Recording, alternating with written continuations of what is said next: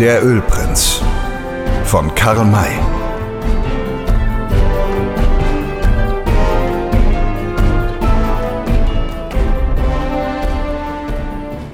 Ein einziger hatte nicht in das Lachen eingestimmt, nämlich Shisho, der Häuptlingssohn. Der angeborene Indianerernst ließ ihn zurückhaltend sein. Er verstand ja auch Deutsch und hatte gehört, in welch drolliger Weise Frank in sein eigenes Netz gelaufen war. Er fühlte sich auch belustigt, doch fand seine Heiterkeit ihren Ausdruck nur in einem Lächeln, das um seine Lippen spielte.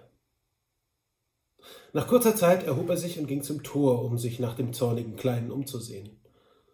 Bereits nach wenigen Augenblicken kehrte er zurück und meldete, er macht wirklich ernst und sattelt draußen sein Pferd. Soll ich ihn bitten, zurückzukommen? Nee, antwortete Droll in seiner Altenburger Mundart. Er will uns nur in Verlegenheit bringen. Ich kenne meine Pappenheimer, dem fällt es etwa gar nicht ein, fortzuhalten und mich hier sitzen zu lassen.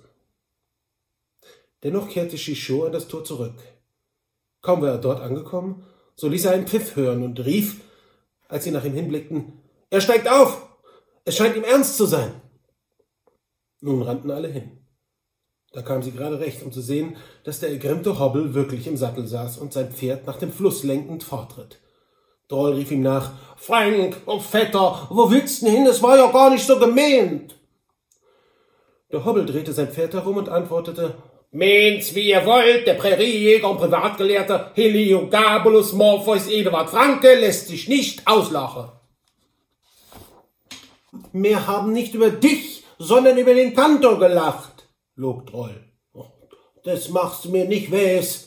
Ihr habt über den Ochsen gelacht, den ich gar nicht mal vollständig ausgesprochen habe. Er kam nur halb heraus. Die hintere Hälfte ist mir im Mund stecken geblieben. Ist das etwa lächerlich? Lächerlich nicht, aber höchst gefährlich, einen halben Ochsen im Maul zu haben. Das macht dir wahrhaftig keiner von uns nach. Unsere Achtung steigt, aber jetzt komm wieder her, altes Haus fällt mir im Traum ein, besonders da du sogar jetzt wieder über den Ochsen lachst. Oh, fetter Droll, was muss ich alles von dir erleben und erleiden? Das hätte ich nicht gedacht. Aber Strafe muss sein, der Hobbelfrank wird verschwinden. Unsinn, jetzt komm nur her und sei nicht albern. Albern? Dieses Wort stößt ihm fast vollends den Boden raus. Der Hobbelfrank und albern. Er wendete wieder ab, äh, wieder um, gab sein Pferd die Sporen und jagte nach, nach dem Fluss und ritt in diesen hinein. Frank, Frank, nun kehr um, kehr doch um. Och Mensch, Frank, schrie Droll ihm lachend nach. Du kannst doch deine Tante nicht verlassen. Aber der zürnende Achilles ritt weiter über das Flüsschen hinüber und dann in das weite Feld hinein. Och, das tut mir außerordentlich leid, gestand der betrübte Kantor. Er ist etwas streitsüchtig, besonders in Beziehung auf die Wissenschaft, aber, aber sonst ein seelenguter Mann. Ich hatte mich so sehr darauf gefreut, ihn zu treffen, und, und nun haben wir ihn eingebüßt, ne? Für höchstens eine Stunde nur, antwortete Tante Droll. Ach, meinen Sie wirklich? Ja, ja, ich kenne ihn. Wenn man ihm nicht recht gibt, so schmollt er gern und wird aber gleich wieder gut. Ich weiß, dass er ohne mich nicht leben kann und verlasse, verlassen tut er mich doch sicher nicht. Der wird seinen Zorn hinaus ins Feld reiten, ihn dort liegen lassen und nachher zu uns zurückkommen. Darauf können Sie sich verlassen. Dann dürfen Sie freilich nicht auf ihn reden. Sie müssen so tun, als ob gar nicht geschehen wäre, als ob Sie ihn gar nicht sehen täte. Und überhaupt dürfen Sie ihn, wenn er mal so Streite beginnt, mich durch Widerspruch zornig, nicht durch Widerspruch zornig machen. Er bildet sich nun einmal ein, alle möglichen Gelehrsamkeiten zu besitzen. Das macht keinem, das macht also keinem in den Schaden. Darum lassen Sie ihn auf seinen Steckenpferd sitzen, wenn er denn reiten will, nicht? So eine Mischung aus Hessisch und Sächsisch. Tut mir leid, ich kann kein Sächsisch. Auch der Bankier hatte mit seinem Buchhalter den Vorfall beobachtet. Da er nicht Deutsch verstand, musste Baumgarten ihm die Sache erklären. Er lachte nachträglich auf das Herzlichste und war neugierig, ob die Voraussage Droll sich erfüllen und Frank wiederkommen werde. Während diese beiden noch miteinander sprachen, trat Sam Hawkins zu ihnen und fragte, Ihr äh, wollt nach dem Shellyfluss, Mr. Duncan? Unser Weg führt uns dort vorüber und morgen früh reiten wir von hier fort. Euer Ölprinz hat die Absicht, sich uns anzuschließen und ich bin darauf eingegangen. Wisst ihr schon davon? Nein, er, er hat mir noch nichts gesagt. Äh, was denkt ihr von dem Ölfund? dass sich der Ölprinz in der Flüssigkeit geirrt hat, wenn ich mich nicht irre. Es ist nicht etwas, ist es, wenn es nicht noch etwas Schlimmeres ist. Ich kann euch nur zur Vorsicht mahnen. Also genauso wie Mr. Droll mir sagte. Jedenfalls gewährt ihr mir durch euren Vorschlag einen Schutz, den ich vielleicht sehr nötig habe. Ich werde mich euch also anschließen, Sir, und sage euch für die Erlaubnis einstweilen meinen Dank. So war die Sache zur allseitigen Zufriedenheit abgemacht, und Duncan, Baumgarten und der Ölprinz, die sich bisher mehr für sich gehalten hatten, gesellten sich zu den Auswandern und den Westmännern. Man setzte sich zusammen. Es wurde viel erzählt, so dass man bald miteinander bekannter wurde. Darüber verging der Nachmittag, der Abend brach herein, und man brannte im Hof ein Feuer an, um daran das Fleisch, das der Ranchero lieferte, zu braten. Nach dem Essen sollte Kaffee gekocht werden. Die dazugehörigen Gefäße hatte man mit, brauchte sie also nicht von vorne zu borgen. Frau Rosalie und eine der anderen Frauen nahmen einen Kessel und gingen damit nach dem Fluss, um Wasser zu holen. Nach einigen Minuten kamen sie in großer Aufregung und ohne den Kessel zurück. Ihre Gesichter drückten das größte Entsetzen aus. Na, was ist denn mit Ihnen? fragte der Kantor. Wo, wo, wo haben Sie denn den Kessel? Wie, wie sehen denn Sie aus? Die andere Frau konnte vor Schreck nicht reden. Frau Rosalie antwortete, aber nur unter allen Anzeichen des Schreckens. Wie ich aussehe? Wohl schlecht, was? Ganz leichenblass. Ist Ihnen vielleicht etwas Un Unliebsames begegnet? Begegnet? Und ob, Herr Gesses, was wir gesehen haben? Was denn? Was? Ja, das, das weiß ich nicht. Ich, da fragen Sie mich zu viel. Da meinte ihr Mann, sei doch nicht so dumm, du musst ja wissen, was du gesehen hast. Der spricht jetzt Kölsch, ich weiß auch nicht. Da stemmte sie die Fäuste die Hüften und fuhr ihn zornig an. Weißt du es vielleicht? Ich? Nee, antwortete er verblüfft. Na also, da schweigst du auch stille, verstehst du mich? Ich weiß schon, wo ich meine Augen hab. Aber so ein grausiges Geschöpf, wie wir gesehen haben, ist mir in meinem ganzen Leben noch nicht vorgekommen. Es war ein Geist, es war ein Flussgespenst, erklärte die andere Frau, indem sie sich schüttelte. Unsinn, antwortete Frau Rosalie. Geister gibt es nicht und ein Gespenster glaube ich erst recht nicht. Oh, so war, so war es, so war's ja nix. Och, nicht, sei doch nicht so abergläubisch. Nixen gibt es nur in Kindermärchen. Was denkst du denn, was es dann gewesen sein mag? Ja, da fragst du mich viel. Ein Geist, ein Geist also war es nicht, denn es gibt keinen. Ein Mensch ist es auch nicht gewesen, also war es ein Vieh, aber, aber was für eins? Hier ergriff wieder der Kantor das Wort. Wenn es ein Tier gewesen ist, so werden wir die Gattung, die Art und den Namen bald herausbekommen. Ja, ich, ich bin ja Zoologe, nämlich, nämlich vom Unterricht in der Schule her. Beantworten Sie mir eine Frage. War es ein Wirbeltier? Von einem Wirbel habe ich nicht gemerkt. Ähm, das, dazu ist es zu dunkel gewesen. Hm. Wel welche Größe hatte es denn? Als es im Wasser saß, konnte ich das nicht gut sehen, aber als es aufsprang, war es an meiner Seele so groß wie ein Mensch. Also war es unbedingt ein Wirbeltier, wahrscheinlich ein Säugetier. Das kann ich nicht sagen. So, gehen wir jetzt die einzelnen Klassen durch. War es ein Affe?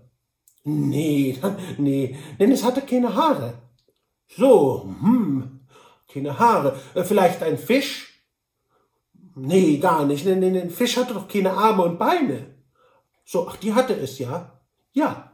Ah, sonderbar. Höchst sonderbar. Arme und Beine haben ja nur Menschen. Und die Affen, nicht? Ein Affe war es aber nicht, wie Sie behaupten. Also scheint es ein Mensch gewesen zu sein, nicht? Na Gott bewahre, ein Mensch war es nicht. Ein Mensch hat eine ganz andere Stimme. Nein, hatte es denn eine? Ja, na, und was für eine? Können Sie mir diese unmenschliche Stimme denn nicht einmal vormachen? Ich will's versuchen, meinte sie, holte tief Atem und brüllte dann.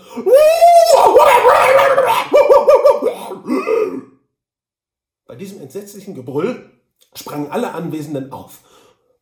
Herrgott, was war das für ein Ungeheuer? Was muss das für ein Ungeheuer gewesen sein? Ein, ein Löwe, ein Tiger, ein Panther? So rief es durcheinander. gut, nach meinem Geschrei war es eher was anderes, aber gut. Still, still, ihr Leute, still, gebot der Kantor. Regen Sie sich nicht auf. Ich werde an der Hand der Wissenschaft die Sache jetzt bald aufklären. Das Tier hatte also kein Fell, war kein Säugetier, deswegen ein Fisch kann es auch nicht gewesen sein, weil es ja eine Stimme hatte. Und da wir von, der, von den wirbellosen Tieren ganz absehen müssen, so bleiben uns nur noch die Amphibien, besonders die Frösche und die Kröten.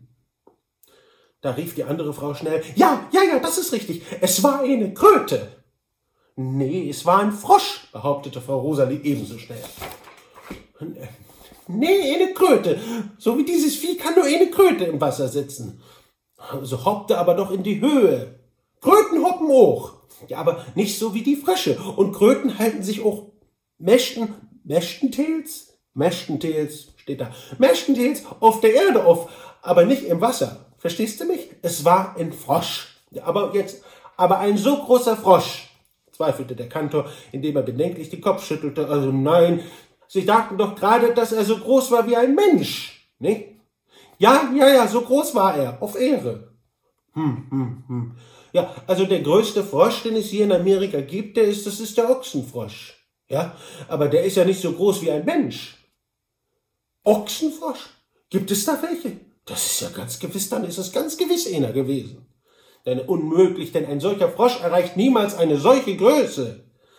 Ja, warum denn nicht? Es gibt überall Riesen und Zwerge, also wird es wohl auch unter den Fröschen solche geben. Es ist also in Ochsenfroschriese oder, oder ein Riesenochsenfrosch oder ein Ochsenriesenfrosch oder ein Froschochsenriese oder ein Riesenfroschochse oder, oder ein Froschriesenochse. Halt, halt, halt, halt, halt, halt, halt, halt, halt, wehrte der Kantor schaudernd ab. Was werden Sie noch alles aus diesem Frosch machen? In meinem Lehrbuch der Naturgeschichte war ein solcher Ochsenfroschriese nicht verzeichnet, nicht? Aber ich, ich will ja nicht mit Ihnen streiten. Ich lebe mehr der Kunst als der Zoologie und will nicht behaupten, dass es solche Ungeheuer nicht geben kann. Sie meinen also wirklich, dass es ein riesiger Ochsenfrosch gewesen ist, Frau Ebersbach? Ebersbach? Entschuldigen Ja, auf Ehr und auf Seligkeit. Ich kann's beschwören, denn wie das Vieh so mit allen vier Beinen in die Höhe sprang, kann es nicht anders als nur ein Frosch gewesen sein. Was tat das Tier denn vor dem Springen? Sah es oder schwamm es? Es saß wie ein Frosch sitzt.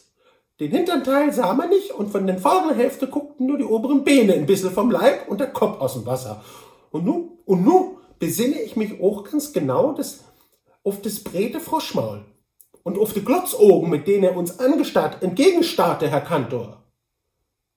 Äh, bitte, nee, bitte, Kantor Emeritus, nicht? Der Vollständigkeit halber. Also, Kantor Emeritus. Wir stehen trotz der Beschreibung, die Sie uns liefern, vor einem großen Rätsel. Und ich schlage nun vor, wir gehen nach dem Fluss, ja, nach dem Fluss, um uns zu überzeugen. Meinen Sie, dass er noch dort sitzt? Ja, ja, ja. Frösche sind kein Zug, und auch, sondern Standtiere. Dieser Frosch ist hier geboren und vielmehr, also vielmehr geleicht worden und wird diese Gegend also nie verlassen. Und da es aber ein so großes Biest ist, sollten wir die Gewehre mitnehmen. Nicht? Das Tier könnte ja beißen. Nicht? Der Wirt musste einige Laternen herbeischaffen und dann verließen alle ohne Ausnahme den Hof, um nach dem Flusse zu gehen. Als der Zug der Neugierigen in der Nähe des Flusses ankam, saß da der Hobbelfrank neben seinem weidenden Pferd im Gras. Er erhob sich erstaunt, als er die vielen Menschen erblickte und fragte in deutscher Sprache, was habt ihr denn da vor, ihr Leute? Das ist ja eine reine Wallfahrt, die da herangeschlängelt kommt. Ach, Sie sind ja wieder da, Herr Frank, rief der Emeritus. Das ist mir also sehr lieb. Vielleicht können Sie uns ja Auskunft geben. Wie lange befinden Sie sich denn wieder hier? Seit äh, vielleicht einer Stunde. Ach, haben Sie beobachtet, was in dieser Stelle hier vorgegangen ist? Und natürlich, natürlich habe ich ja, ich habe ja meine Augen und auch meine Ohren, Ohren und so, und so von so einem Präriejäger, ne, wie ich bin, das kann niemand nicht dem was entgehen. Haben Sie denn die beiden Frauen gesehen, die hier Wasser holen wollten? Ja. Und auch das Tier? Welches Tier? Na, das im Wasser gesessen hat. Im Wasser gesessen? Ich hab keins bemerkt. Was für ein Vieh soll denn da das gewesen sein? Ein Ochsenfrosch, ne? Ach nee, von dem Ochsenfrosch ist mir wirklich nichts ins Bewusstsein gekommen. Ne? Aber waren Sie denn wirklich in der Nähe, als die Damen hier waren? Also, was das betrifft, so war ich Ihnen sogar sehr nahe. Da schob sich Frau Rosalie zu ihm hin und sagte, also Sie habe ich allerdings nicht gesehen, Herr Herbal Frank, desto deutlicher aber den Ochsenfrosch. Wenn Sie so sehr in unserer Nähe gewesen sein wollen, so müssen Sie ihn ja unbedingt gesehen haben. Er war ja groß genug. Ja, wie denn? Wie groß war er denn ungefähr? Ja, grad wie ein ausgewachsener Mensch. Also so groß, so groß wird im ganzen Leben kein Frosch, Frau Ebersbach. Also selbst wenn es ein Ochsenfrosch wäre. Also ich habe genug solcher Viecher gesehen, die werden etwas größer als eine tüchtige Männerhand. Größer nicht. Also ihren Namen, äh, den haben sie ja nicht etwa daher, dass sie die Größe eines Ochsen besitzen, sondern von ihrer lieblichen Stimme.